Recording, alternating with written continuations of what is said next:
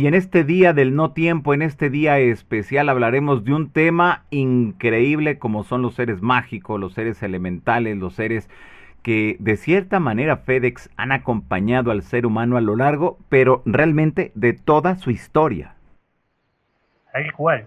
Mejor que en este día, viste, de hablar de los seres atemporales como ellos. Así que eh, sí, realmente es un día especial y, bueno, y se da todo para que eh, justo se, se, pueda hablar de ellos y bajar algún tipo, bueno, compartir, mejor dicho, eh, información que estuve bajando con mi técnica y hablando un poco también del folclore y más casos que realmente están muy buenos. Claro, exactamente. Muy bien, pues empecemos con esta, ahora sí que por el principio, FedEx. ¿Qué son los duendes? ¿Quiénes son ellos? ¿De qué naturaleza son pues estos seres mágicos que los encontramos con diversos nombres, pero siempre los encontramos muy cerca de los seres humanos a lo largo de la historia? Tal cual, mira, hoy les voy a hacer una descripción de quiénes son, de dónde vienen, porque bueno, estos son espíritus elementales de la naturaleza, o sea, son seres mitológicos relacionados directamente con la naturaleza. O sea, se los considera como los guardianes y los protectores de la naturaleza en general. Entonces, para que les haga una idea, eh, bueno, tenemos elementos de la naturaleza de la tierra, agua, fuego y aire. Entonces hoy les voy a hablar sobre los gnomos, los duendes y las hadas, que componen y forman parte del elemento tierra. Pero hay mucha información que viene, como vos bien dijiste, desde los comienzos de la humanidad. Entonces, como hay mucha información que no se ha actualizado, eh, se me ocurre a mí también preguntar, bueno, porque si uno lee algún libro de los elementales, sobre todo de duendes, de hadas y de gnomos, dicen que son de origen de más allá de las estrellas, pero a mí me gusta saber de dónde vienen. Así que bueno, para vos, para tus seguidores y bueno, para gente amiga también, eh, me puse a preguntar a través de mi guías espiritual y sobre todo a mi yo superior, porque siempre le digo a las personas, toda la información de lo que uno vive en cada día, toda esa información está almacenada en el yo superior de cada uno, que son como bibliotecas. Entonces, hice una interconexión preguntando sobre el origen, sobre sus formas. Entonces, bueno, acá primero voy a compartir esa información que me bajó y después le voy a dar para que vean eh, una descripción general de cada uno, cómo se puede hacer para verlos, qué no se debe hacer para verlos sin su permiso y bueno, y algunas otras cositas. Perfecto, muy bien, pues adelante, estamos aquí entonces muy al pendiente escuchándote FedEx. Bueno, perfecto.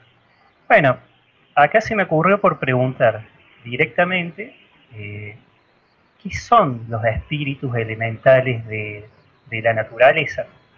Entonces, bueno, lo que me respondió eh, a través siempre digo de mi maestro espiritual y bueno, que lo recuerdo de mi yo superior también, es eh, ¿qué son? Y me respondieron, son protectores de la creación, o sea que va más allá también de, eh, de la naturaleza. En sí, como lo conocemos, de los bosques, de los campos. Entonces pregunté, ¿cuál es su forma original? ¿qué forma tienen? Entonces me dijeron que esos están compuestos por materia holográfica molecular superior. O sea, ahí dije, muy bueno, como otra vez les, conté que al cuerpo humano a mí nunca me le dijeron cuerpo humano, sino materia holográfica. Entonces acá para el tema de los espíritus de la naturaleza y sobre todo sobre de los duendes, el, espíritu, sobre duendes, gnomos y hadas, eh, me dijeron eso, que tienen una materia holográfica molecular superior. Eh, pregunté, bueno, ¿de dónde vienen? ¿Cuál es su origen? El origen de los duendes, de los gnomos y de las hadas, sobre todo, que es lo que siempre me interesó y me llamó la atención. Entonces me dijeron que vienen de la constelación de Lira, que bueno, es una región del centro. Siempre se dijo que Lira es una constelación muy antigua. Muchas razas, o sea, sobre todo la raza, que bueno, hay más de una, pero la más conocida, son los liranos, que es una de las razas más antiguas, y algunos dicen que es la más antigua, junto a los de Vega, de toda la creación. Es más, dice que los primeros humanos, muchísimo antes de Adán y de Eva, o sea, mucho antes de la era del diluvio, eh, venían de Lira. Entonces, bueno, acá me dijeron, algunos liranos fueron, después, bueno, esta información, para que sepan, eh, los plesadianos descienden de los liranos, porque bueno, los liranos, al ser lo más antiguo, después como que ayudaron a fundar o a crear toda la civilización de Pléyades, después eh, que es una estrella que está ahí en la constelación de Lira, eh, ellos también tuvieron mucho que ver con la creación de Sirio, de Orión, de Antares, entonces todo nuestro pasado cósmico viene de Lira y bueno, y de Vega, que de Vega también hay muchos animales, eh, gatos, que vienen de, de Vega. Pero bueno, acá lo que me llamó la atención es de que no tenía ni idea de que me iban a responder y menos que me iban a responder que el origen eh, de los duendes gnomos y hadas es de Lira, porque también recuerdo que algunos eh, gatos, gatitos, todos estos animales simpáticos, esos vienen también de Lira, nada más que bueno, es otra evolución, otra forma de, evolución, viste, que tienen. O sea, otro, otro linaje, diríamos, otra forma de, existencia. Entonces, bueno, después pregunté cómo nacen, cómo vienen, porque después les voy a explicar, ya les voy a hacer una comparación con el folclore tradicional, que, bueno, es de acuerdo a todo lo que venimos leyendo desde hace unos cuantos años. Entonces, bueno, me dijeron así tal cual, los espíritus elementales de la naturaleza no nacen reproducidos por gestación natural como las especies terrestres. El espíritu elemental es responsable de su propio nacimiento. Lo hace donde requiere su protección. En el momento de decidir venir, o sea, venir acá directamente a la Tierra u otros lados como protector. El espíritu elemental lentamente se teletransporta al mundo que decidió ir. Su materia holográfica molecular empieza a tomar la forma que debe tener, porque acá lo que me explican también es que esos son espíritus, es otra cosa, otro tipo de evolución a la humana. Nosotros, a mí vas de acuerdo a lo que me explicaba mi maestro espiritual, nosotros somos almas que van a distintos lugares a, experimentar vivencias y a, medida que vamos experimentando las vivencias, vamos tomando eh, aprendizaje a través de esas experiencias, vamos sumando conocimiento, pero siempre a través de las encarnaciones, que son las vivencias que uno puede tener en un planeta o en otro. Pero acá la forma de evolución de los elementales es distinta. Ellos a través de esa materia holográfica molecular tienen a través de, bueno, de eso que nosotros no podemos entender, tienen esa capacidad de eh, eh, nacer a través de, sin eh, reproducirse. Es otra forma, otra forma de creación. Entonces, bueno, ahí me, explicaron esto, de que ellos empiezan a tomar la forma que deben tener. ¿Cómo? A través de la capacidad de materialización que tienen. Su gran y amplio conocimiento lo tienen gracias a su conciencia superior, por eso ellos son seres mucho más avanzados en cuanto a la conciencia que nosotros. Entonces dice, cuando su misión acaba, comienza la desmaterialización y regresan a su dimensión de procedencia. Entonces ahí obviamente pregunté, ¿cuál es la procedencia original de los espíritus elementales? Y me dijeron que era cinco.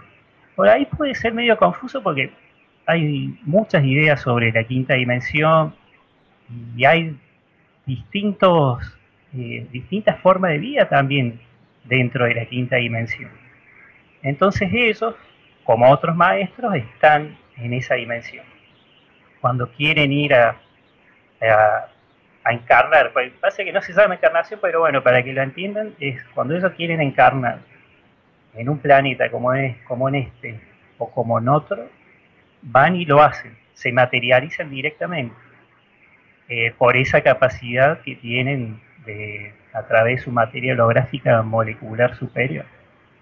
Entonces, ellos dicen que pueden ser protectores de la naturaleza de tercera dimensión, pero también de octava dimensión física, porque además de la quinta dimensión, que es una dimensión física, pero bueno, a mucho más vibración, o sea, vibra muchísimo más alto que nosotros, otra cosa totalmente distinta, también hay una octava dimensión súper evolucionada, pero bueno, de eso no vamos a hablar porque es otra cosa.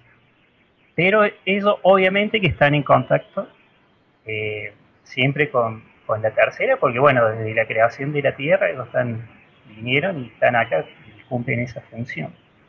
Después también eh, pregunté sobre el contacto que ellos tuvieron con civilizaciones antiguas y me dijeron que tuvieron contacto con civilizaciones antiguas, eh, sobre todo las primeras. Me dijeron que obviamente era otro tipo de humanidad, tenían otro tipo de capacidades psíquicas, eh, tenían una conexión impresionante, eh, todas estas civilizaciones antiguas. pregunté con quiénes compartieron conocimiento y me dijeron con Lemuria, con Atlantis, con el reino Ariani. El reino Ariani lo pueden conocer por los viajes del almirante Beer, por la Antártida, eh, por Hiperbórea, que son islas allá al norte, se cree de Inglaterra, más cerca del Ártico, no saben bien a dónde está. Eh, la Gianni, que esa nunca la había escuchado, cerca de Groenlandia, Ubuntu con B corta, Ubuntu estaba, cuando estaba eh, Pangea, los continentes unidos, estaba dentro de lo que sería actualmente Argentina, Sudáfrica, por eso la palabra Ubuntu, pero con B larga, creo yo, porque uno no puede asegurar, pero me llamó mucho la atención de que allá existe esa palabra y tiene que ver con el todos somos uno, y salió del inconsciente de, unos niños eh, de la tribu Zulu, es un antropólogo, que bueno, esa es otra cosa que estuvo haciendo ahí un, trabajo de conexión con estos chicos. Después me llamó también la atención que me mencionaron Cetis, que es una civilización antigua que no quedó ni el polvo ni el rastro, pero estaba en África también. Eh, digo, bueno, ¿por qué siguen cuidando actualmente a la Tierra a pesar de tantos, de tantos años? Y me dicen que la cuidan porque es parte de la creación. Después pregunté qué más cuidan y dice que cuidan tesoros ancestrales y sobre todo cuidan los accesos a la tierra interna, los portales dimensionales. Que ahí voy a contar también un caso que pasó acá en la provincia de Córdoba, en donde se pudo ver un elemental que era un, bueno, ver y sentir, un guardián. Em, después obviamente también le pregunté por qué tienen contacto con con algunos humanos, los seres elementales, sobre todo los duendes, los gnomos y las hadas.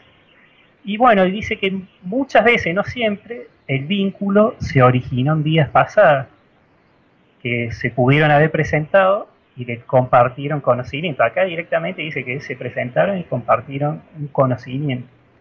Entonces, hoy hay almas que tienen más contacto que, que otras almas con estos seres elementales. Y, bueno, y después sí voy a explicar en un caso de por qué también existe un linaje.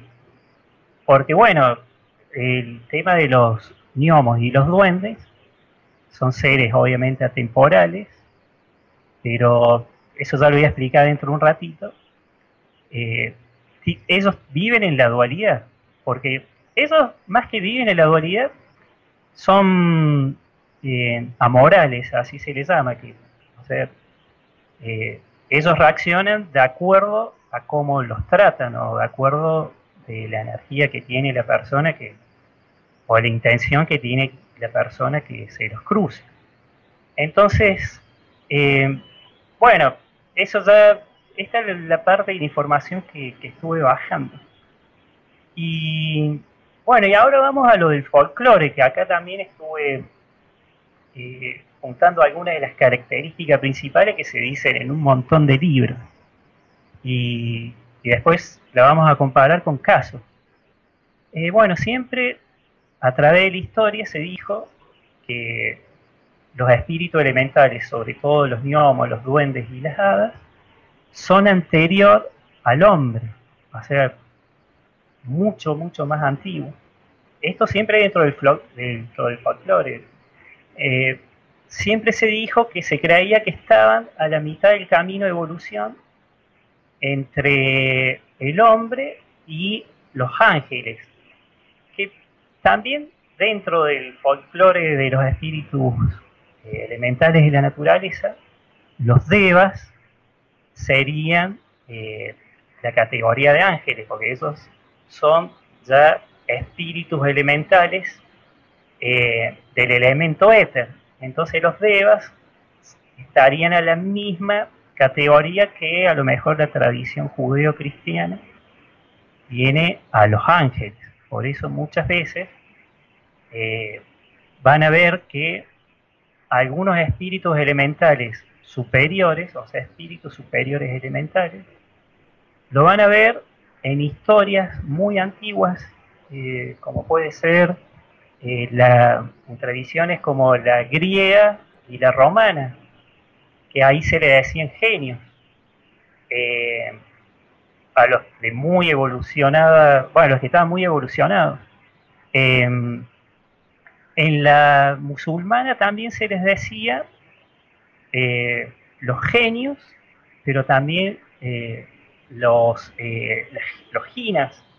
Y los ginas, bueno, eran deidades un poquito inferiores, pero tenían características parecidas a los elementales, sobre todo cuando hacen travesura. Entonces, bueno, voy a estar ahí también contando un poquito. Bueno, y eso, esos son morales. por ahí uno de acuerdo cómo está, los puede ver duales, diríamos, ser buenos o malos. Pero bueno, esto ya lo, acá se los voy a ir eh, contando. Bueno, después también, sobre todo el tema eh, duendes, se los conoce con otros nombres, pero básicamente es, es mismo ser, nada más que se comporta de distinta manera y de distintas formas. O sea, no se comporta de distintas formas, pero bueno, se lo presenta lo, se presenta lo mejor de, distintas formas. Bueno, los niomos. la palabra niomo recién a partir del siglo XVI se lo conoce, porque antes se lo conocía con otros nombres. Eran simplemente los espíritus elementales, o le decían como dije antes, eh, los genios, bueno, con otros nombres también. Eh, el nombre de Niomo viene de sabiduría, de conocimiento, de aprender. Entonces de ahí dice que viene ese nombre, que le pusieron, rebautizaron o bautizaron como Niomo. Eh, dice que tienen muchísimo conocimiento sobre los grandes secretos y misterios de la Tierra y también del universo dice que conocen, son muy conocedores de, la alta magia. Y en la Edad Media dice que los gnomos fueron los que le enseñaron a los alquimistas. Nada más que, bueno, dicen que algunos alquimistas aprendieron de los gnomos y después, bueno, empezaron a utilizar ese conocimiento, o sea, eso, eso que le enseñaron para otras cosas totalmente distintas. A comparación de los duendes, siempre se dijo que son más sabios más antiguos. Eh, su, materia holográfica, bueno, es molecular, más etérea que la humana. Por eso tienen esa capacidad de, cambiar de forma. Eh, bueno, y en este caso, ellos nacen y su cuerpo, o sea, la materia que se forma acá, eh, durante entre 400 y 500 años. Pero después, antes siempre se dijo que eh, cuando un, un gnomo, en este caso, eh, fallecía, moría, desaparecía, pero en realidad esa capacidad que tiene por su materia holográfica molecular superior, podían eh, aparecer y después, bueno, se desintegraban y una persona, obviamente, que a lo mejor no entendía de esto, eh, dijo, uy, desapareció, se fue, se murió. Pero bueno, volvía su, a su dimensión original de procedencia. Después otro punto también que marqué que es muy importante, es que esos se hacen visibles a los humanos eh, solo si ellos quieren. Porque hay muchas veces, eh, el humano obviamente es muy curioso e intenta conectar con ellos. Entonces, eh, los gnomos, sobre todo, se, se hacen visibles a los humanos solo si ellos quieren. Y además como, bueno, son esta energía, esta materia holográfica molecular superior, eh, ellos toman la forma que también muchas veces el humano eh, se lo imagina, porque a veces está muy estereotipado la imagen del gnomo.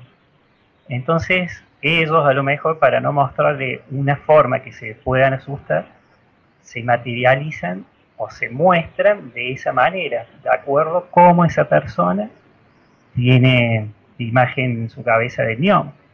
Bueno, como dije, no son buenos ni malos, porque ellos son amorales. Eh, actúan de acuerdo cómo los tratan o cómo tratan su hábitat.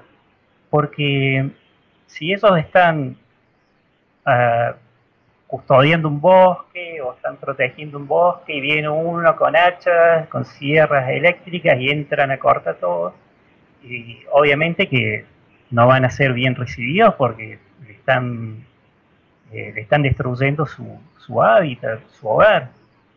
Entonces es como que, bueno, esos actúan de acuerdo a cómo eh, lo trata el humano.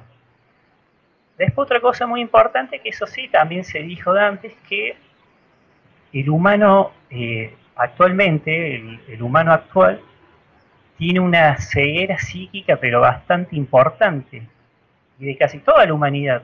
Entonces también eso dificulta que uno pueda verlo o, estar en contacto con, este tipo de seres. Entonces eh, uno puede, o no puede en este caso, o gran, la gran masa general de los humanos no los puede ver, pero eso no quiere decir que no estén libres de, interferencia psíquica que ellos producen, que ya voy a contar un caso, un caso clásico de interferencia psíquica producida, eh, bueno, es un caso producido por un duende, pero eh, producen muchas veces también los, los gnomos interferencia psíquica. Eh, bueno, y ellos tienen muchísimo, tienen mucho que ver con el tema de custodiar minas y sobre todo piedras preciosas, que también eh, tiene mucho que ver con eh, el tema de los pactos que se realizaron en la antigüedad, que también voy a contar ahí algo muy peculiar, particular, de las familias aristocráticas de Europa, y algo sobre todo con sus escudos. Eh, bueno, otra cosa también que marqué que es importante, que a veces confunde, que a veces los miomos, por esa forma que tienen, algo que se presentan, se los puede, eh, se los puede confundir como, como los enanos, que también otras tradiciones hablan de los enanos, pero básicamente dicen que es lo mismo. Eh, son muy inocentes también, son ingenuos y fáciles eh, de manejar. Por eso hay veces que algunos humanos se aprovechan de esa situación. Y bueno, pero ¿qué pasa? Esos, como pueden ser buenísimos, totalmente tiernos, pueden ser eh, también vengadores, totalmente rencorosos. Entonces también voy a contar un, caso sobre esto, un caso, un clásico ejemplo de por qué eh, una persona recibió un ataque de un duende, un o de un hada. Y bueno, son muy amigos de, de los hombres. Dice que muchas veces también cuando logran esa, el hombre cuando logra esa armonía eh, y esa amistad con los gnomos, hasta pueden recibir eh, regalos materiales como oro, joyas. Entonces, bueno, ellos obviamente dice que no tienen que decir la fuente, ¿viste? De dónde viene eh, eso que, eso material que le regalaron. Y bueno, el imaginario, o sea, la, imagen que todo el mundo tiene sobre, sobre los gnomos es la de los hombrecitos pequeños que todo el mundo ha leído en los cuentos. Barbudos, eh, con capucha, sombreros, eh, otros con, con túnicas, otros lo han visto parecido a cómo se vestían los frailes en esa época, en, la Edad Media. Eh, siempre se dijo también que viven en cuevas, eh, en los huecos de los árboles, eh, porque bueno, dice que es dentro del folclore tradicional, porque se los ha encontrado en otro lado, pero bueno, básicamente en las cavernas, en las piedras, en los huecos de los árboles, dice que, habita. Y acá el primer caso conocido, por lo menos que ha quedado testimonio, de, de un avistamiento de un duende, que esto fue en el año 470, un romano llamado Pablo Octavio, y dijo que él pudo ver uno. Y él, sin tener toda esa información que tenemos nosotros a través de, los cuentos, de las películas, de todo eso que, que uno a lo mejor ve sobre este tema, él dijo que había visto una persona diminuta, tenía un gorro rojo y camisa azul, barba blanca, pantalones verdes, dice que había aprendido el latín y también hablaba un idioma extraño, que después, bueno, una persona dijo que era el idioma de las ninfas, que son elementales del agua. Y hubo un caso también muy particular, conocido, que fue en el año 1671, de una mujer, de una mujer granjera. Ella directamente eh, dijo que fue al país de las hadas para ayudar a dar a luz a la mujer gnomo. Esto, bueno, es una historia, una leyenda. Dice que ella accedió a ir, ir a este lugar, entonces dice que se le presentó el gnomo, ella aceptó, y así como, como si nada, desapareció, se desintegró, y bueno, y fue a la, a la dimensión donde ella le llamó el país de las hadas. Que lo más seguro que fue la cuarta, pero bueno no se sabe porque más no contó. Entonces, eh, dice que mientras estuvo en ese sitio, ella nunca comió los alimentos que le ofrecían los gnomos. Eh, ¿Por qué? Porque dicen que si una persona come alimentos, cosas que te ofrecen los gnomos, es como que queda atrapado en, ese espacio-tiempo totalmente distinto al nuestro. Entonces, a lo mejor la señora se mantiene comiendo ese alimento y acá en, de este lado, en esta dimensión, pasaron mil años, suponete. Entonces, bueno, siempre se dijo que dentro de la tradición que si un gnomo en su, lugar, en su hábitat, te ofrece comida, no hay que aceptarla porque, bueno, a veces uno queda, queda atrapado en ese lugar. Bueno, y ahora sobre los duendes. También les voy a marcar acá unos puntos muy importantes que, me parecieron interesantes.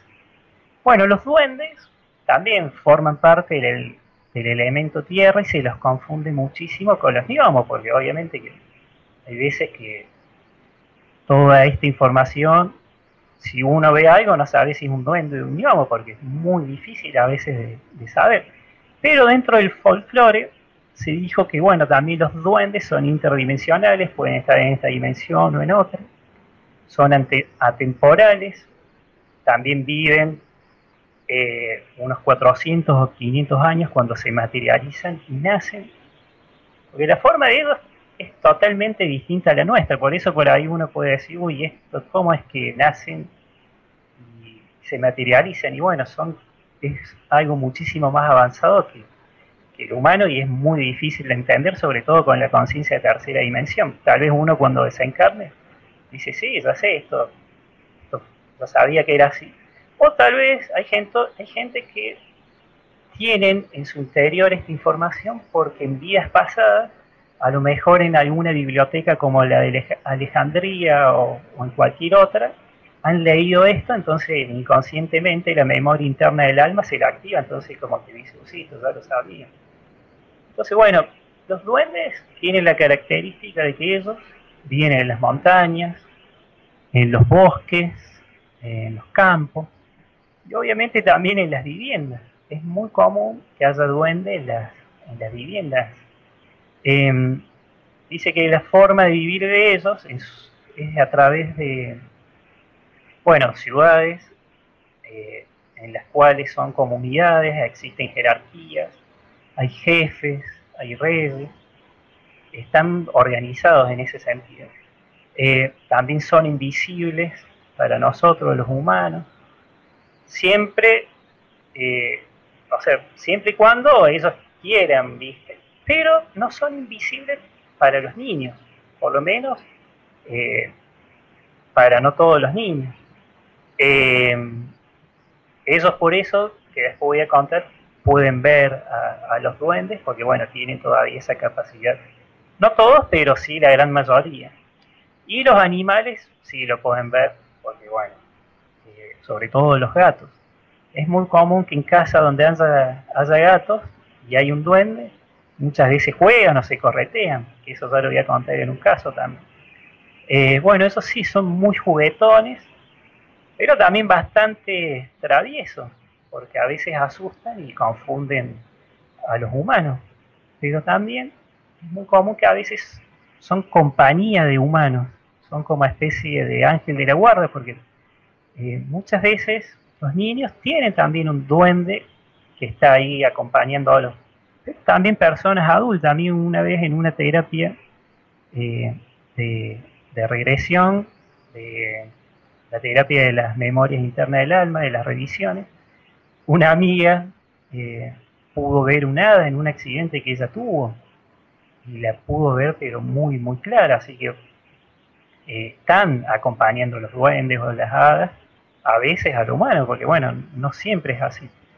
Y bueno, y acá también, al igual que los gnomos, si se hacen amigos del humano, les pueden regalar jodas, oro. Siempre esto dentro de la, de la, tradición. Em, como dije, esos son amorales, pueden ser muy dulces, bondadosos, tiernos, pero pueden ser muy dañinos, recorosos y vengativos. Eh, les encanta bailar, dice que los duendes domésticos bailan mucho en, las viviendas. Suelen confundirlos muchas veces con fantasmas. Me ha tocado casas en donde había duendes y la persona estaba recontra asustada porque creía que había fantasmas. Porque siempre digo, la noche, el anochecer, eh, juegan muchísimo. Suelen asustar a los humanos, le hacen bromas. Muchas veces le hacen bromas cuando están dormidos. A lo mejor uno está, se acuesta a dormir y si hay un duende en la casa, dice que te puede, te puede aposar las manos frías, heladas. Y uno lo siente y claro, como uno no lo ve, se puede pegar un susto y pensar que es un desencarnado, un fantasma. Eh, pueden también sacarle las sábanas, desarmar ¿viste, la cama. Eh, pero bueno, a veces también hay, cuando, cuando iba leyendo estas características, eh, también me hizo correr mucho el fenómeno de los visitantes de dormitorios, porque también se los confunde a veces uno, porque los duendes dicen que son tan traviesos a veces que a la persona le tapan la respiración, pero no porque la quieren matar, sino porque, bueno, están jugando. Les hace gracia de una manera, viste, media extraña que eh, la persona no puede respirar por unos segunditos. Entonces, claro, uno a veces cree que es por los visitantes de dormitorio, pero puede ser tranquilamente un duende. Eh, también otra característica muy común de los duendes es que se divierten tirando piedras, sillas, eh, tazas, platos, eh, porque bueno, dicen que mientras hacen eso van bailando, bueno, y van, van haciendo travesuras, diríamos. Entonces, hay personas que aseguran que para que esto no suceda, les dejan una taza eh, de leche o también golosinas, porque dice que eh, algunos duendes, sobre todo los domésticos, eh, son fanáticos de las golosinas. Entonces otra característica muy importante que me llamó la atención de los duendes y, de los gnomos es que les atrae los ángulos, los triángulos y las figuras geométricas en general.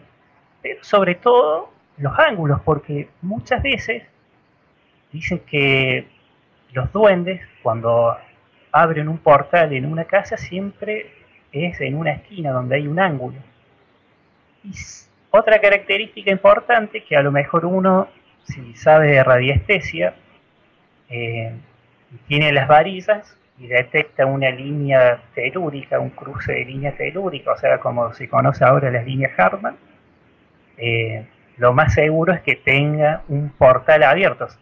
Si es que está el duende, lo más seguro que haya entrado a través de ese rincón, así que es fácil también de detectar eh, en dónde estaría la entrada y salida de, estos seres, sobre todo el duende, que es más de, los hogares. Y bueno, y otro ser elemental que es muy también eh, muy conocido es, eh, son las hadas. Que las hadas también son protectores, eh, son las protectoras de los bosques, de los campos. Y bueno, principalmente esas siempre están relacionadas con las flores y las plantas, por eso siempre el folclore se las representó eh, arriba de una planta, olfateando polen. Entonces, bueno, eh, siempre se dijo que existen muchas razas de hadas. Antes también se las englobaba eh, como no solo hadas del elemento tierra, sino también del agua, del aire, del fuego, ¿no? Pero bueno, acá solamente voy a hablar de las hadas del elemento tierra, o sea, de la que está en contacto con los bosques, con los, campos, con las granjas. Eh, bueno, esas también reaccionan de acuerdo cómo uno las trata o de acuerdo cómo uno eh, está en su frecuencia vibratoria o cómo uno también eh, trata el hábitat donde ellas viven. Entonces también sus cuerpos son etéricos, de mucha luz, también están estereotipadas, porque bueno, a través de la historia, de los cuentos, uno tiene esa imagen de las haditas, pero hay gente que ha visto como chispazos, de un tamaño como si fuera un mosquito, no por las fotos esas que están dando vuelta, pero conozco gente que sí las ha visto. Entonces, bueno, otra cosa muy importante que a mí me gusta mucho del tema de las hadas es que eh, lo que es muy conocido de ellas es el famoso baile de las hadas.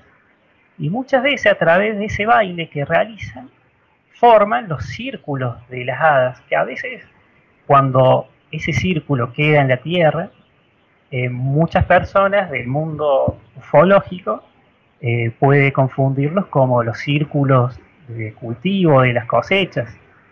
Entonces, eh, las hadas también dicen que bailan en círculo, agarradas de las manos, que es como una danza universal que ellas tienen, de mucha vibración, pero ¿qué pasa? Siempre el humano se le recomienda no, si ve, tiene esa suerte de ver un círculo de hadas, que no se meta ahí adentro, porque pasa como en el caso que conté de, de homo que le daba comida.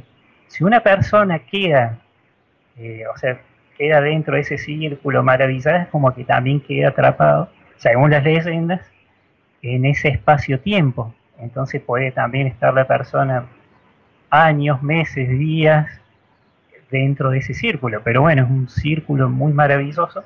Y muchas veces el fenómeno de las hadas, eh, sobre todo a veces de las luces, también es muy confundido por el, por el tema del, de los ovnis, el fenómeno ufológico. Ellas dice que pueden entender, por eso se comunican muy bien con los animales, pueden entender su lenguaje y también eh, sentir el, todo aquel sentimiento que tienen los árboles y la vitalidad de las flores, como que están muy conectadas con el, con el sentimiento de los, de los árboles. Bueno, siempre uno dice, ¿de qué se alimentan las hadas? Y siempre, bueno, se dijo que las hadas se alimentan de las excrescencias áuricas de la savia de los árboles.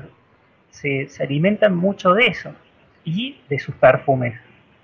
Dice que una hada en vez de golosinas hay que regalarle eh, algo muy perfumado. Y dentro de las terapias holísticas eh, hay una terapia floral, que es la flor de Bach o de América. Y bueno, está muy conectada con todo este tema de las hadas porque se basa esa terapia en el poder energético de la sustancia de cada flor, por eso es altamente efectiva. Las hadas dice que les atraen los círculos, por eso siempre bailan en círculos y juegan con los remolinos de viento, con las ondas eh, del agua que produce la lluvia cuando cae al, agua, se produce esa onda, dice que las hadas son muy de, jugar.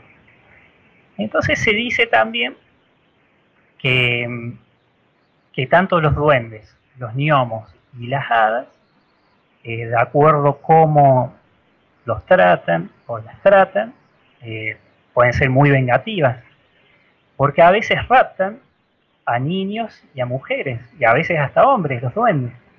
Entonces, esta venganza viene, que también estuve ahí consultado, porque hay un linaje.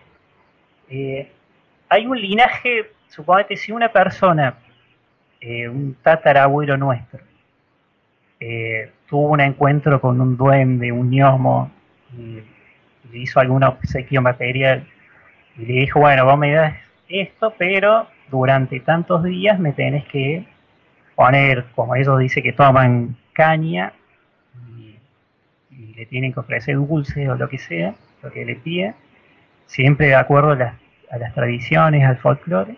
Entonces, si una persona rompe con ese acuerdo, eso es como que quedan recontra vengativos y como viven 400, 500 años, es como que se la agarran con la descendencia de esa persona que los estafó, los engañó. Entonces dice que tienen un linaje, lo podríamos llamar un linaje de, venganza, un linaje vengativo. Pero bueno, no todas, no todos los encuentros con duendes ni hadas eh, son de manera eh, negativa como, como le estuve contando. Después otra cosa que también me estuvieron preguntando mucho es cómo se los puede ver, cómo uno puede ver a un hada, un, un, gnomo, un duende. Bueno, y, y esos, como dije antes, pueden ser vistos solo si ellos quieren, porque obviamente no hay que molestarlos. Ellos están en su tarea y nosotros en la nuestra. Pero bueno, si una persona tiene el tercer ojo muy, muy desarrollado, lo puede ver. Y entonces, hay algunas formas que siempre, también de acuerdo al folclore y, de libros, uno puede ver hadas, eh, sin su permiso y eso tiene su riesgo. Pero bueno, una de las formas tradicionales que utilizaban antes para ver hadas era a través de los videntes. Dice que si una persona vidente o alguien con el tercer ojo muy desarrollado, dice que esta persona eh, que quería ver a través del vidente tenía que posar uno de sus pies por encima del pie de la persona con, con esa capacidad extrasensorial potente o el vidente, posarlo suavemente en cualquiera de sus pies. Dice que esta persona con el tercer ojo desarrollado, el vidente, eh, debe tocar la cabeza del interesado y la persona que quiere ver a través del vidente dice que tiene que mirar a través del hombro derecho ese mundo mágico. Entonces, dice que si la persona tiene también autorización, puede, puede, puede ver. Otra también que es recontra conocida es el trébol de cuatro hojas, también dice que sirve para cortar con, con bueno, la invisibilidad que tienen eh, los seres elementales. Y otra que es muy buena, pero también es muy difícil, es de conseguir una piedra que tenga un agujero en el medio, pero el agujero tiene que ser de manera natural. Entonces dice que una persona puede, si mira a través de esa piedra con el agujero realizado de manera natural, eh, puede ver ese mundo. Pero ¿qué pasa? Es como que si uno se pone a espiar un vecino sin autorización del vecino, entonces siempre se recomienda antes pedir permiso, porque si una persona pide permiso y trata a los seres elementales con amor, va a recibir muchísimo amor y no hace falta que reciba, como dicen las leyendas, dinero, pero sí, muchas veces son muy compañeros y sobre todo pueden recibir información porque son muy sabios. Otro día muy especial dice que sirve para veradas, eh, es en, en, la noche de San Juan, dice que también se, se puede ver. Y los y los momentos del día pico en donde uno puede verlos es en el amanecer, en el mediodía, atardecer y anochecer, siempre en el, en el paso del día y la noche, bueno, mediodía, siempre en esos puntos se los, en la transición, viste, se lo puede ver. Y, siempre digo, los niños, eh, más de una vez ellos han visto duendes. Y ellos han, han tenido ese contacto. Entonces ahora vamos a los casos. Ya les toqué, bueno, eh, en un repaso general de qué son eh, los duendes, las hadas, la información que bajé y ahora le voy, le voy a contar los casos. Voy a tomar agua y sigo ahí. Perfecto, no te preocupes. Eh, estamos en vivo, jóvenes ilustres de la insólita experiencia. Así que bueno, pues la invitación para que ya en unos, en, unos, en unos minutos ya estaremos entrando con todos los cuestionamientos de todos ustedes para que bueno, pues vayamos eh, conociendo más de toda esta información tremenda. Y mire usted que FedEx nos está dando un panorama a nivel mundial de la relación y ese vínculo del ser humano con los seres mágicos. Esto es súper interesante. Espero que también a usted le, sea interesante y luego entramos también a las experiencias que veo que ya están compartiendo algunos aquí a través de el chat de la insólita experiencia. Adelante, FedEx, te seguimos escuchando. Bueno, muchas gracias.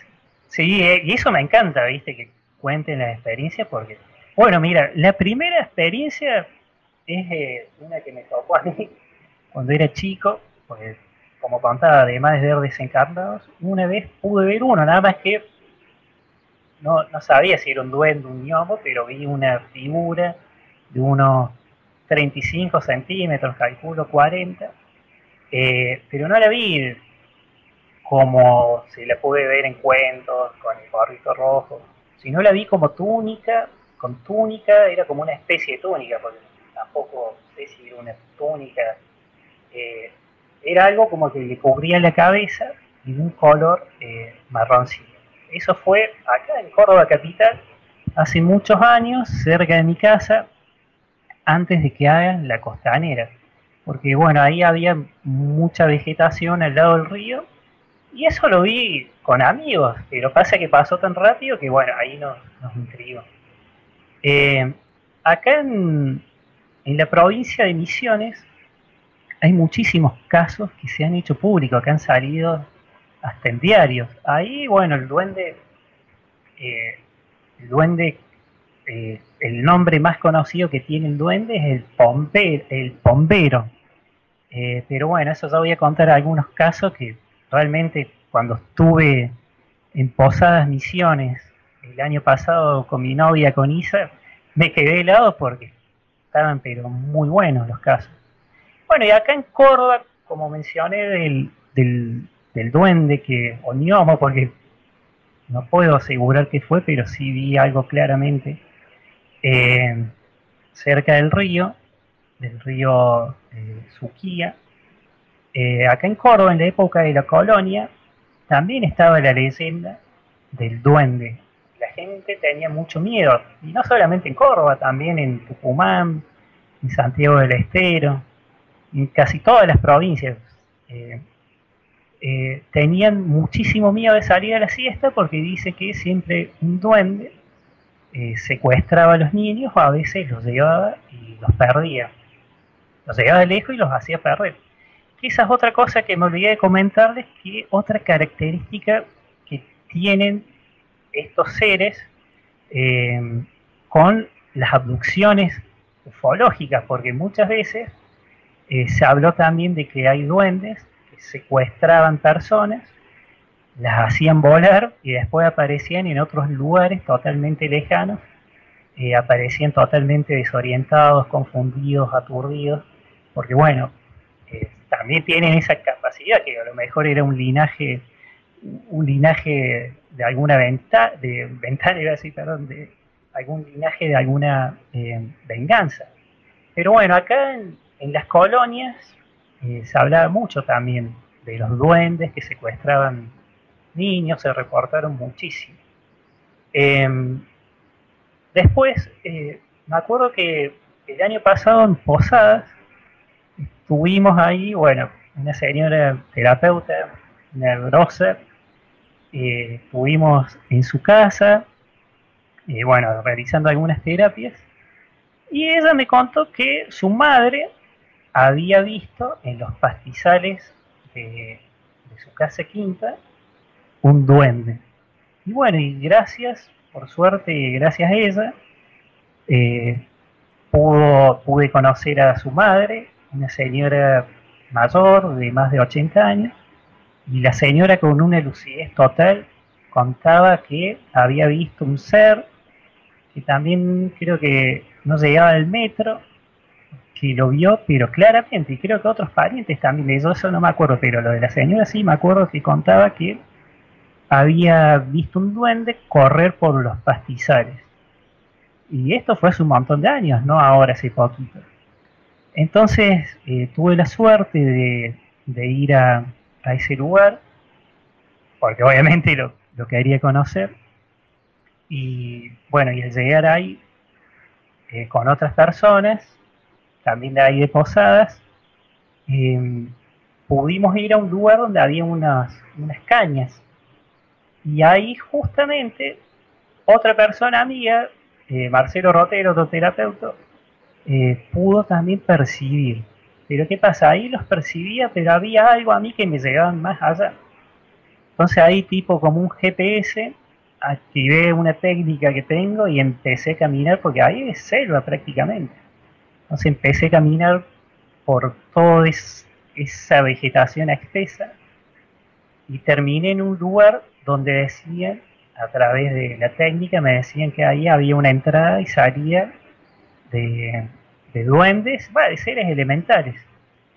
Y, siempre digo a las personas, mira, ir a ese sitio específico, con tanta vegetación, sin conocer el lugar, y terminar ahí y ver ese lugar, o sea, había un espacio, por más que ellos al, al utilizar ese tipo de portal, no hace falta que sea una cueva gigantesca, porque bueno, ellos tienen otra forma, otra, otra materia geográfica, otra, entonces ellos abren portales y pueden entrar y salir de ahí. Entonces, bueno, me llamó mucho la atención y todos quedamos así como sorprendidos porque de una punta fuimos a otra, a la otra punta de ese terreno y, llegar a ese lugar. Otra vez nos quedó el viaje pendiente, así que bueno, ahora no se puede viajar, pero ya vamos a ir. Eh, también en Cipolletti, ahí en Río Negro, se ven muchísimos duendes en las chacras eh, con árboles de manzanas, duranos y peras. Justamente ayer hablaba con un amigo y él, me, vivía ahí cerquita y me contaba que también había muchísimos testimonios de, reportes de, duendes. Esto queda en la Patagonia Argentina, que también es una zona eh, por excelencia de, de contacto con los seres elementales ahí en San Martín de los Andes, también en la Patagonia, había una nena que siempre pasada la, la medianoche se iba a un comedor, o sea, el comedor de su casa, y jugaba para los padres, ella era una sonámbula, que para ellos, eh, producto de ese sonambulismo, eh, hablaba sola y bueno, se se divertía, por así decirlo, pero soñando. Pero en realidad la nena estaba jugando con un duende. Entonces, fueron tantas noches que pasaba esto, que la señora, o sea, los padres decidieron llamar a una señora amiga, que sí, esa señora tenía capacidades extrasensoriales. Entonces ella pudo ver claramente que esta niña jugaba con un duende. Pero bueno, esta señora teniendo el conocimiento de, los duendes y sobre todo el tema de, secuestro, como que le dio miedo. Pues yo le digo, si lo hubieran querido secuestrar, llevar, si lo hubieran llevado. Pero bueno, ella, para prevenir, hizo una ceremonia y bueno, y el duende no apareció nunca más por, por su casa. Pero bueno, le preguntaron a esta niñita por dónde venía el, duende. Entonces dice que ella no les dijo por dónde venía, pero por dónde, sí por dónde se iba. Entonces le decía que su amiguito siempre se iba para el lado del ventanal.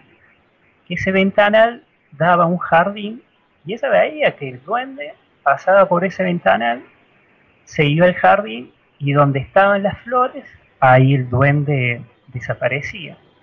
Entonces, bueno, casos como estos en la Patagonia hay muchísimos, en todas partes del mundo. Mira, eh, en otra ciudad del sur, una señora también me contó que en su jardín eh, tenía un duende y un hada. Pasa que ella no lo veía, ni tampoco sabía ni creía, pero su hija sí. Entonces ella dice que, bueno, le encantaba la jardinería y bueno, y ella cuidaba sus plantitas, las flores. Entonces dice que siempre, pero siempre, cada vez que una planta se quebraba, su hija le decía que los duendes la arreglaban. ¿Por qué? Porque al otro día de que se quebraba siempre aparecía sana, como si nunca le hubiera pasado nada. Entonces la señora se sorprendía, como siempre hacía el recorrido por el jardín con su hijita, eh, la hija siempre le decía que eh, una y un duende la arreglaban. Entonces eh, la señora se empezó a dar cuenta también de que había algo más, porque obviamente otra forma de, ponerse en sintonía con, con, los seres elementales es meditando y estar en esa frecuencia de armonía, la cual uno lo puede percibir. Entonces, la señora al principio mucho que no le creía a la hija, pero después hubo una planta que también por una tormenta se quebró y al otro día apareció resana, como si nunca le hubiera pasado nada. Entonces a partir de ese momento empezó a, creer en lo que le decía su hija. Y ahí, como, como es muy común, eh, le hacían eh, como una especie de, obsequio dulce, sobre todo el duende, eh, agradeciéndole ese favor. Otra cosa que también me llamó mucho la atención es que el tema duende es que cuando el duende se pone demasiado travieso y tira cosas en una casa, una forma de sacarlo, dice, según las tradiciones, folclore, es diciéndole que valde el piso, que lo ayude con alguna labor de la casa, y dice que algunos duendes también son medios vagos, perezosos, entonces dicen que como no aceptan, no quieren ese trabajo, se van, se van solos. Otros le ponen sal en la puerta o en las puertas o en las ventanas para que no entre, porque también dice que le tienen muchísimo eh, miedo a la sal. Eh, después también en un campo de Buenos Aires, eh, un señor siempre aseguraba de que un duende tallaba madera, o sea, tallaba figuras artesanales con madera. Y siempre decía que él, él lo podía ver. Y acá en Córdoba Capital, porque uno dice, bueno, está bien, los duendes, siempre también de acuerdo al folclore, esos se hacen más presentes en el campo, en el campo o, o, en las sierras, en el bosque, donde sea, pero bueno, están alejados de las grandes ciudades. Pero muchas veces están, seguro que la gente puede contar un montón de historias de, experiencias con duendes en una, en una ciudad grande como puede ser donde está vos ahí en el DF o en otras, viste, como puede ser Buenos Aires o Nueva York. Em, recuerdo que acá en Córdoba, un chico que esto también me lo contó él, él fue a visitar a su novia por los años 90, por los comienzos de los 90, un barrio acá de Córdoba que se llama el Marqués de Sobremonte. Y, esta persona cuando fue a visitar a la novia, de la nada cuando entró, le hicieron pasar al living y quedó solo, dice que se apareció un duende y lo empezaba a correr. Entonces como se pegó un susto bárbaro porque no entendía nada, empezó a correr a través de la mesa. Entonces dice que en un momento sale, sería la suegra, la madre de la novia, que era parapsicóloga, y se dio cuenta, entonces bueno, ahí como que lo calmó el duende, porque también dice que los duendes a veces pueden, de, manera, viste, como si fuera una diversión, como un juego, pueden correr también a los humanos, se le aparece el golpe y bueno, y el humano a veces dice, ¿esto qué es lo que hay? Y sale corriendo, es la reacción común que tiene. Pero bueno, eh, hay muchas, muchas historias de esta que no se hacen públicas, que son las de los duendes eh, de hogar y sobre todo que son muchas veces confundidas con el tema fantasma, porque uno imagina que está en una casa y vuela una taza o vuela un plato o algo y uno automáticamente por las películas de terror dice, uy, acá hay un fantasma, llamo, no sé, alguien que, que lo saque, ¿viste? Y a lo mejor hay un duende, ¿viste? Pero bueno, ahora voy a contar unos casos que se han hecho públicos. En diarios, han salido en diarios eh, nacionales. Eh, el título de, esta noticia fue Una peculiar denuncia fue realizada por una familia de campesinos contra el duende Yací Yateré de la mitología guaraní. Eh, dice que secuestró a su hija Rosita de tan solo cuatro años. También, bueno, acá dicen que es un gnomo travieso de piel blanca, baja estatura, cabellos rubios, que acechan las casas donde habitan los niños. Entonces ellos dicen que los sacan para que hagan, para que tengan una aventura.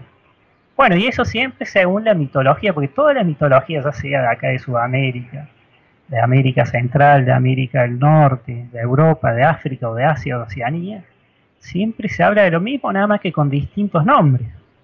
Entonces acá es un testimonio, pero real de la persona que, habló para, este medio, dijo, ellos están convencidos de que fue capturada por el, el Yassi porque supuestamente los días previos, bueno, dan una fecha, el duende realizaba misteriosos movimientos en el hogar. Entonces, eh, dice que a la niña, Rosita, eh, le llamaba mucho la atención los fuertes silbidos que daba, bueno, acá en este caso este gnomo, pero para mí más seguro era un duende. Entonces dicen que esta familia era muy humilde, solo hablaba el idioma guaraní, y, pero el padre estaba completamente seguro de que el rapto la desaparición de esta niña era producto por el duende y esto lo declaró públicamente en los medios. Eh, otro caso muy particular también que me llamó mucho la atención fue uno que nos contaron en el sur, en Cutralcó. Fuimos también a hacer unas terapias y una, una familia eh, que también le, le, hace obsequios a los, a los duendes Dice que eso tenía como un altarcito en donde le ponían sus golosinas, sus cositas para los duendes. Y una vez ellos se fueron de su casa. Cuando se fueron, dice que les entraron a robar. Pero les llamó mucho la atención a esta familia que, está bien, un televisor, a lo, mejor un centro musical, un centro componente, un equipo de música, se lo robaron. Pero ellos dicen que donde estaba este altar para los duendes, pusieron todas las cosas de mayor valor. Joyas, dinero, los anillos de casamiento. Y a eso dice que ni lo tocaron. Es como que hubieran salido corriendo sin llevarse lo más importante, el objeto de, mayor valor eh, que tenían ahí. Después otro caso muy particular sucedió en Misiones. Un nene de dos años estuvo dos años y medio, dicen, estuvo perdido eh, dos días en una zona de yerbatales y montes en Misiones. Y su padre directamente dijo, yo sospecho del bombero, porque no dejó ningún rastro. Dice que bueno, allá otra forma que tienen también para que si pasa esto y se lo devuelva es darle tabaco, caña, porque no fuman ellos, diríamos, un tabaco cancerígeno como pueden vender acá, sino, bueno, un tabaco especial que, eso dice que les encanta. Entonces dice que esta persona públicamente en un diario dijo que iba a comprar tabaco y caña para darle al duende así, eh, mira, ahora dijo, ahora espero que suelte a mi hijo. Entonces eh, iba a hacer eso a ofrenda para que lo, para que lo suelte.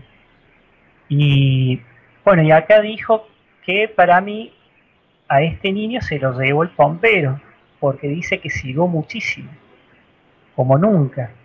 Y bueno, y el niño escucha ese silbido y, se va, y bueno, y ahí tiene el encuentro con, con, el duende. Por eso siempre se dice que cuando uno eh, esté en un lugar, ya sea campo, selva o un lugar así, mucha vegetación, y escucha un silbido, siempre se dijo que no tienen que ir, viste, ni darse vuelta, ni ir a ver qué, qué sucedía. Y bueno, y acá hay que también lo viste en un noticiero del norte, eh, de Misiones, que decía que una mujer incluso dijo que dio a luz al hijo del pompero, porque muchas veces se habla de que algunos duendes se cruzan dentro del folclore con, eh, con mujeres. Entonces, bueno, acá una señora justo que también me llamó mucho la atención de que eso salga en un noticiero de tirada ahí debe ser local, salga esa semejante noticia. Pero la que más me impactó fue una que dijo apareció totalmente atado a 6 metros de altura en un eucaliptal coronarazo, o sea, con arañazos, perdón, ya se me seca la, garganta. Eh, y dijeron que sospechan del bombero. Esto sucedió en San Felipe, también en Misiones. Eh, distrito Santiago Misiones en Paraguay, perdón. Esto fue un adolescente de 16 años.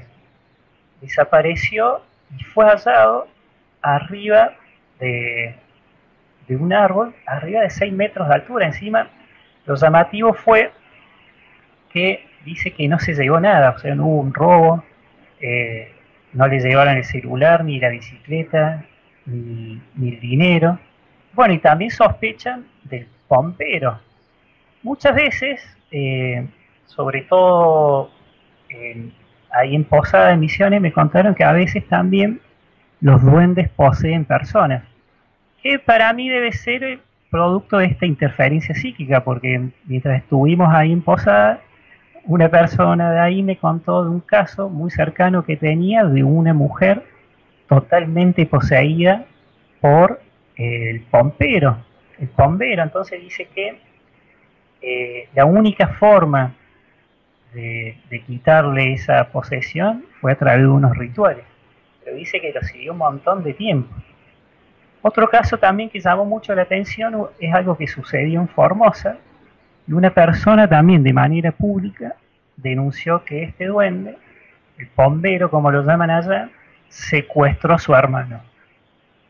Acá eh, lo, loco fue que dice que no era la, primera vez que lo secuestraba, sino dice que lo había llevado dos veces eh, anteriores.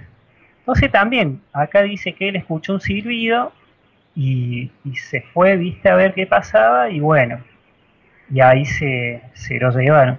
Entonces acá esta persona también dice que eh, fue y declaró públicamente de que iba a comprar alcohol y cigarrillos, en este caso, para que lo suelte, porque bueno, hay muchas, eh, muchas formas de, de ver, ¿viste? o sea, de hacerle ceremonia. La más común es la de los dulces. Y ahora voy a contar por último una que me ocurrió a mí. Eh, a través de, mi técnica, cerca del cerro del Pajarillo, ahí eh, en las afueras de Quebrada de Luna, cerca de Capilla del Monte, Córdoba. Eh, bueno, había recibido un mensaje a través, bueno, de esta técnica, de que podía ir a un, a un lugar energético, un portal, simplemente para ir y estar en ese lugar, sentir la energía. Entonces, bueno, me dieron una serie de instrucciones y me fui ahí con mi novia, con Isa, para allá. Pero ¿qué pasa? En Capilla nos juntamos con otras eh, dos parejas y bueno, pedí, pedí, permiso a ver si se podía ir y fuimos todos para allá.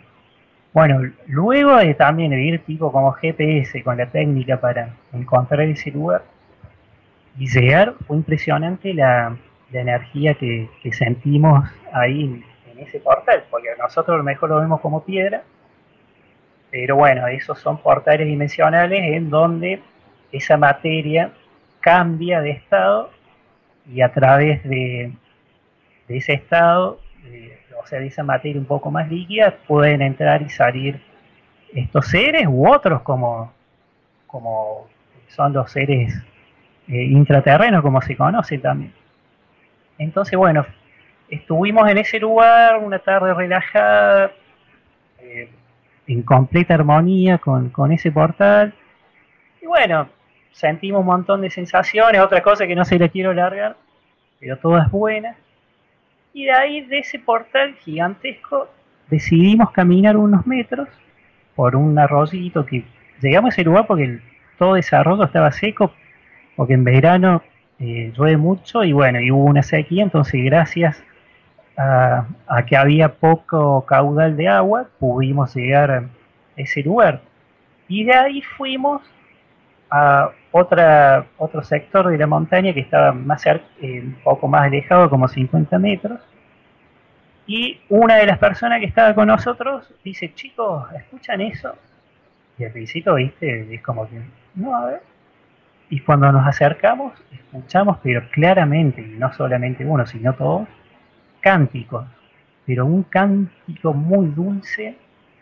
Entonces, obviamente que la mente racional de uno, y más en ese estado de relajación, armonía, por ahí dice, bueno, será la señora que estaba, estará cantando, la señora que fue con nosotros. ella canta muy bien, pero claro, uno cantaba tan, tan, tan, tan eh, celestial, le digo yo, como, como escuchábamos. Entonces nos dimos vuelta y vimos que estaba esta señora con su marido en otra tierra, recontra conectado, relajado. Bueno, y realmente ahí sí hicimos silencio y escuchamos, pero un cántico que perizaba la piel. Y al mismo tiempo, a la derecha de esa pared, sentía una presencia que alguien estaba mirando. Entonces ahí saqué fotos y después eh, se la mandé a, analizar a Hernán Bado y se pudo ver, viste ahí en las fotos que había, eh, bueno, había un gnomo y también un elemental, un, un, elemental pero guardián de, eh, de, esta, de una de estas puertas dimensionales. Y en ese momento, ahí nomás me puse con la técnica y me decían que ese cántico eran hadas dando una bienvenida. Estaban haciendo como una, como una bienvenida. Bueno, de ahí nos fuimos. Y realmente estuvo muy lindo. Después otra vez también, ahí donde está el río Calabalumba, donde está una de las osas, ahí en la base del río Uritorco, también fuimos una tarde donde no había mucha gente y, y nos pusimos a meditar, a relajarnos y también ahí sentimos el coro no era exactamente igual, pero parecido, muy dulce, hermoso. Y también, bueno, sentíamos las presencias de los elementales, porque justo en ese lugar, hace poco una persona compartió unas fotos eh, de, figuras pequeñitas. Y, bueno, y hay muchas historias ahí de que del fondo o detrás de la cascada porque es como una ollita de ese lugar, se ven luces azules y se ven un montón de cosas, porque bueno, toda esa zona es mágica, como, como casi toda la Tierra tiene su, sus portales y seguro que hay un cruce de, líneas telúricas, entonces el portal eh, se hace más fuerte y por eso hay lugares donde se ven más que en otros. Entonces eh, tuvimos esa experiencia acá en, nosotros en Córdoba Capital y cuando le contamos a otras personas también decían que habían, habían tenido una experiencia similar y eso que ni los conocíamos. Entonces, eh, más de uno ha vivido situaciones así en su casa o en otros lados y los ha sentido y los ha visto. Y bueno, hay más casos, pero no sé si estamos por el tiempo, pero... Eh, claro, vamos eh, con, las preguntas de la gente que en este momento están aquí muy al pendiente de todo lo que nos has compartido y de esta eh, cronología enorme y muy, muy completa. FedEx, te preguntan por acá Código Lux. dice FedEx, ¿en qué parte del planeta consideras que habitan más cantidad de estos seres? Mira, para mí mucho, mucho en, en Europa, en el norte de Europa, pero en España también. Para mí en todas partes, pero bueno, mira, allá en México también muchísimo. Nada más que allá creo les llaman cheneque o también les derivan con otros nombres. Pero obviamente que si uno lee cuentos históricamente, eh, obviamente que uno dice, bueno, a través de los cuentos y las leyendas, donde más estarían serían en Inglaterra, en Escocia, en Irlanda, pero está también en otras partes, porque en esa época ni se tenía conocimiento de, suponete, de, la Patagonia Argentina, y hay pero un montón de historias, de la Patagonia chilena. Entonces, en, todas las partes donde hay bosque o campos o granjas, hay seguro que un elemental, quizás sea un duende, un hada, un gnomo, en las granjas es muy común que sientan a las hadas eh, que acompañan a los toros, a las vacas, a los caballos, a las gallinas, a veces también los duendes, pero eh, dicen que se ven muchas hadas. Eh, pero para mí en todas las partes del mundo, nada más que tiene que ver con, para mí, con los cruces de, de estas líneas telúricas. Las líneas Hartmann, como, como le llaman también. Entonces, para mí, en cualquier parte del mundo hay, hay de estos seres y, solamente uno tiene que pedir el permiso y estoy segurísimo que en algún momento de la vida los, los van a ver, o por lo menos los van a sentir.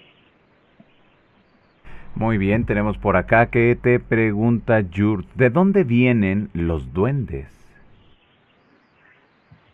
Bueno, ahí como dije al principio, a través de la información que me bajaron, vienen de Lira, de la constelación de Lira. Nada más que bueno, ellos están, eh, tienen un camino de evolución totalmente distinto al hombre, entonces siempre se dijo para que se entienda que están entre un camino de evolución entre el hombre y los ángeles, entre el hombre y, y una y un espíritu mayor superior.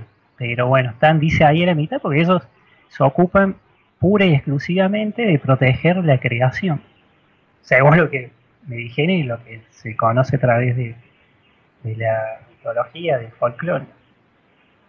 Muy bien, tenemos por acá más de las preguntas. Eh, dice por acá, eh, Cielo Aida, ¿cómo son los duendes? Pasa que los duendes son de acuerdo como uno eh, los lo, tenga representado.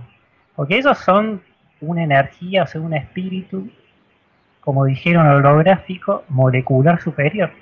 Pero la forma que comúnmente se los ve eh, es ¿viste? con un gorrito, porque dice que el gorrito ese que tiene, o la túnica, es como una especie, no de amuleto mágico, pero de algo que a esa magia que tienen o esa capacidad de de una dimensión a otra los favorece.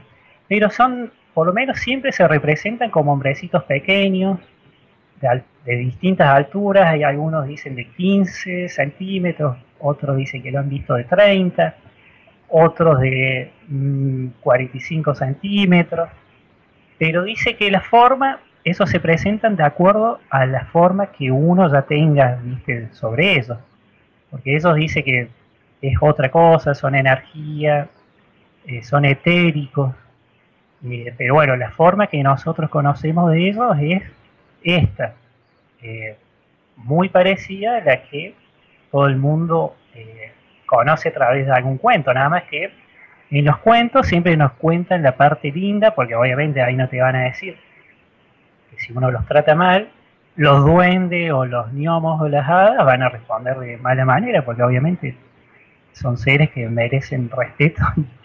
Bueno, y sobre todo los duendes, que son pueden ser muy bondadosos, pero también muy, muy vengativos. Claro, desde luego. A, a, a, Adelmira Luis, ¿cómo podemos verlos? Bueno, ahí, eh, como expliqué hace un ratito, hay una forma, que está bien, tienen que encontrar esa piedra, que es una piedra que tenga un hueco hecho de manera natural en el centro. Entonces a través de esa piedra pueden, dice, si en ese bosque o en ese, o en ese campo o en esa, granja hay duendes, pueden verlos eh, a través de esa piedra con un hueco, que, pero ese hueco tiene que ser de manera natural, no artificial con un clavo o algo. Eh, también a través de un trébol de cuatro hojas dice que se pueden ver, o a través de, una persona que tenga capacidades extrasensoriales, se tiene que pisar de de manera suave un pie, esa persona le tiene que posar su mano en la cabeza, y uno dice que puede verlo a través del hombro derecho de esa persona. Pero bueno, esto siempre de acuerdo a las investigaciones de Robert Peer, que bueno, él escribió mucho sobre, sobre los duendes. Muy bien. Pero bueno, siempre les digo, tiene que tener el tercer ojo desarrollado, porque si no, es muy difícil. O salvo que ellos quieran, porque si ellos quieren, a la persona se, se, les hace invisible. Entonces, si ellos quieren, uno lo puede ver. Muy bien, te preguntan por acá, eh, dice, a ver, espérenme tantito porque se me ha trabado por acá. Eh, dice Beatriz, los dragones son elementales, ¿en qué te ayudan? Una vez vi uno, era transparente, saludos, dice Beatriz García. Bueno, Exactamente, dice que los dragones son elementales, eh, bueno, de elementales de, del elemento fuego, o sea, son seres, o sea, son seres elementales de, del elemento fuego, como la salamandra, sí, hay gente que dice que ha visto dragones, hay gente que ha visto figuras como de fuego humanoides, a lo mejor uno, si está influenciado por la religión, puede decir, uy, no, esto es un coludo, un diablo, ¿no? Y a veces es un elemental del fuego. Pasa que se, los, se les llamó salamandras, pero en realidad es otra cosa. Por eso siempre digo, a veces uno le pone nombre, pero bueno, es otra cosa, pero sí, así dicen, de acuerdo a, a las tradiciones, son del elemento fuego. Ok. Tenemos por acá que te pregunta Camila del Carmen, esa leyenda de que eh, guardan tesoros al final del arco iris, ¿es cierta? Mira, muchas veces dicen que sí, pero también está muy estereotipado el, tema, porque el arco iris siempre, bueno, se forma a través del agua o del vapor, entonces hay mucha también historia fantasiosa sobre eso. Pero mira, eh, muchas veces dicen que eh, las devas, o sea, cuando aparece, no, los, los elfos, pero los elfos del elemento aire, eh, a veces se lo ve como bolas de luz. Entonces, muchas veces ellos dicen que te pueden marcar donde hay un, un tesoro.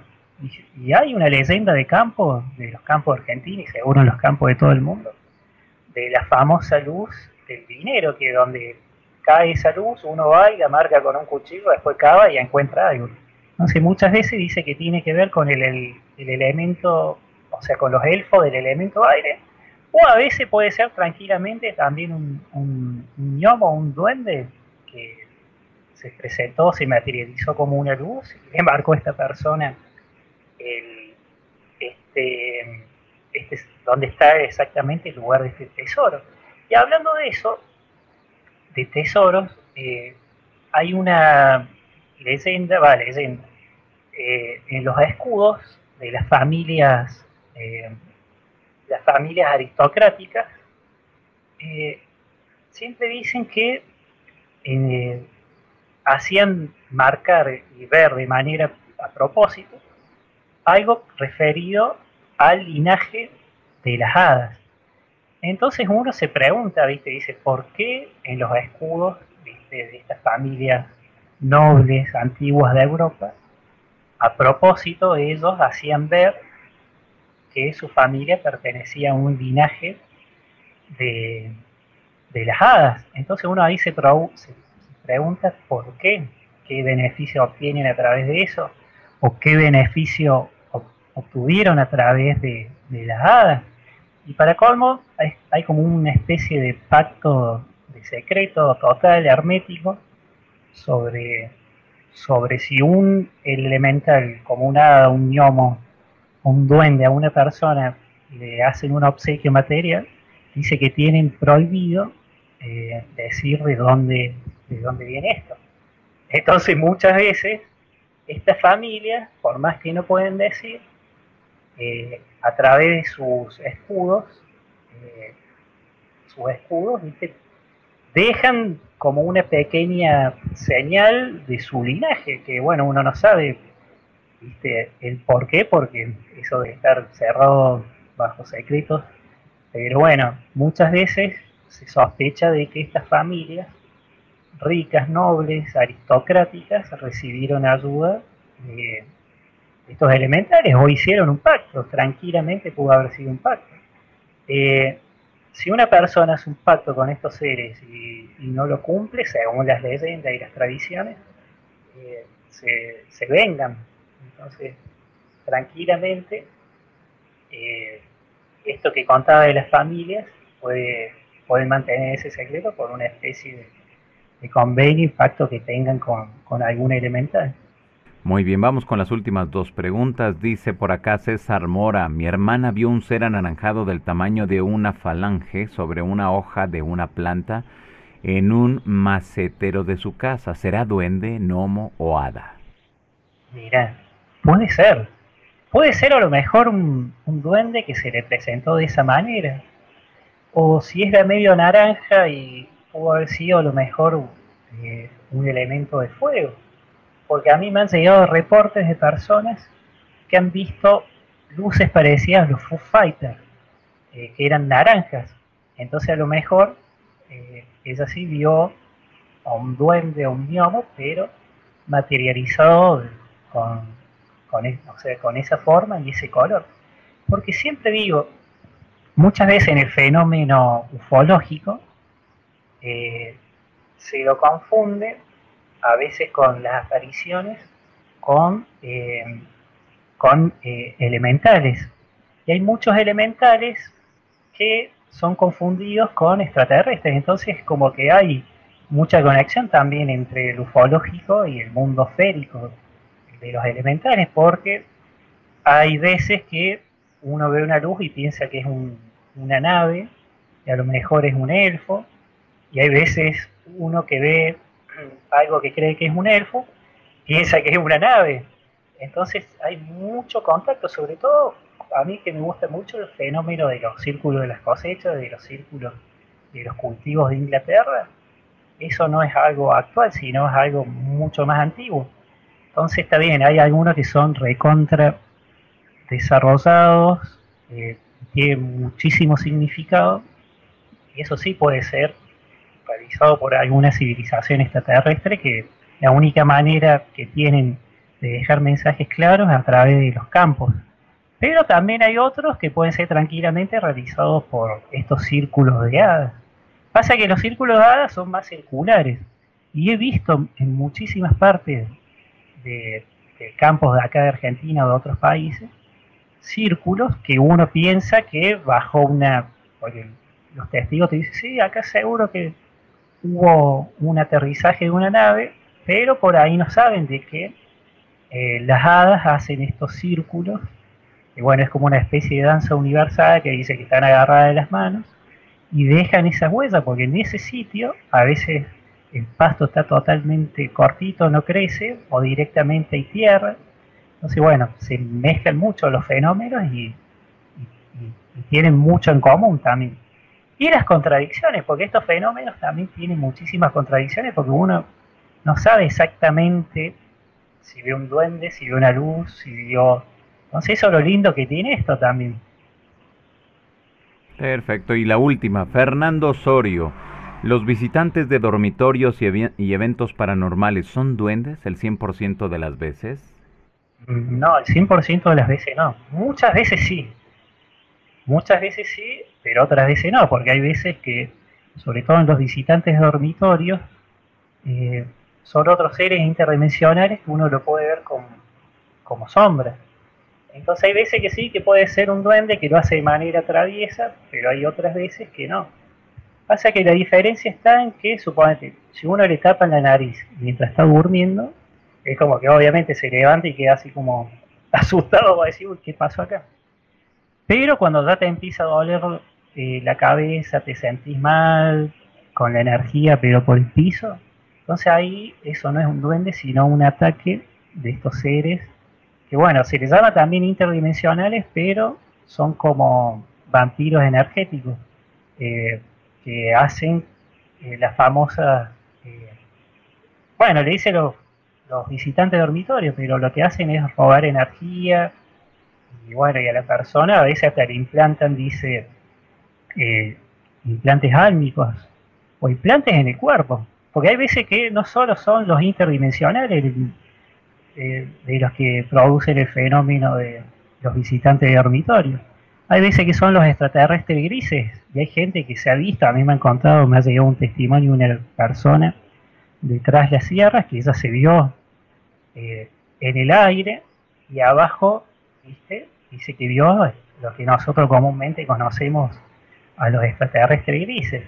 Así que no, el 100% no es eh, un fenómeno de duendes en una casa, sino puede ser otra cosa, nada más que eh, si es un duende o si es un jueguito, es como que, bueno, a lo mejor uno no siente en el cuerpo o en la energía una diferencia porque, bueno, es una travesura, pero sí cuando ya es algo grave, que uno le duele la cabeza o se siente agotado, cansado, ahí sí es algo que realmente se aprovechó de ese estado de tranquilidad de la persona y le, robó la, energía o, le consumió su, su energía. Perfecto, pues ahí está para todas las personas que nos siguen, para todas las personas que han estado aquí muy al pendiente, FedEx, pues de esta exposición de los seres elementales, de los seres mágicos. De verdad que nosotros te agradecemos. ¿Y dónde la gente puede entrar en comunicación contigo, FedEx? Bueno, muchísimas gracias. Mira, pueden entrar a través de Facebook, que es, eh, me encuentra como FedEx eh, Cabalín con doble L, o si no, en Facebook tengo ahí una fanpage que a veces subo más cosas ahí que en el mío, eh, que es eh, Frecuencias del Alma, Trascender Dorado, así lo van a encontrar. Instagram ahora que lo empecé a usar un poquito más, eh, me encuentran en Instagram como Frecuencias del Alma y a través de Google Play creé una aplicación que es de Vida Más Allá de la Muerte y ahí subo algunas cositas, fotos, algunas de las fotos de la historia que, que viví, de lo que me pasó ahí en Quebrada de Luna en Córdoba con el elemental Guardian, está ahí, y también otras fotos que analizó Hernán Bado, así que me pueden encontrar por esas vías. Instagram, Facebook y bueno, y Google Play. Perfecto. Ahí está para todas las personas que están aquí muy al pendiente. FedEx, pues muchas gracias por haber estado aquí esta noche de sábado eh, y bueno, pues habernos compartido toda esta información. Bueno, gracias a vos por darme este espacio, por invitarme. Y bueno, y me encanta que esta información de seres atemporales se haya podido compartir en un día fuera del tiempo, así que me encanta y bueno, espero que haya salido todo claro, por ahí se me seca la garganta, pero bueno, hablo, hablo y me encanta compartir esta información con ustedes, así que bueno, un gran abrazo para todos. Pues gracias FedEx, hasta la próxima. Bueno, hasta la próxima. Gracias, gracias. Un abrazo para FedEx Cabalín que estuvo aquí con nosotros. Híjoles, bien interesante, ¿verdad? Todo lo que nos comentó, todo lo que nos compartió esta noche, así que yo los invitaré a todos ustedes a que lo sigan a través de sus redes sociales, que le den seguimiento muy puntual a todo lo que él viene realizando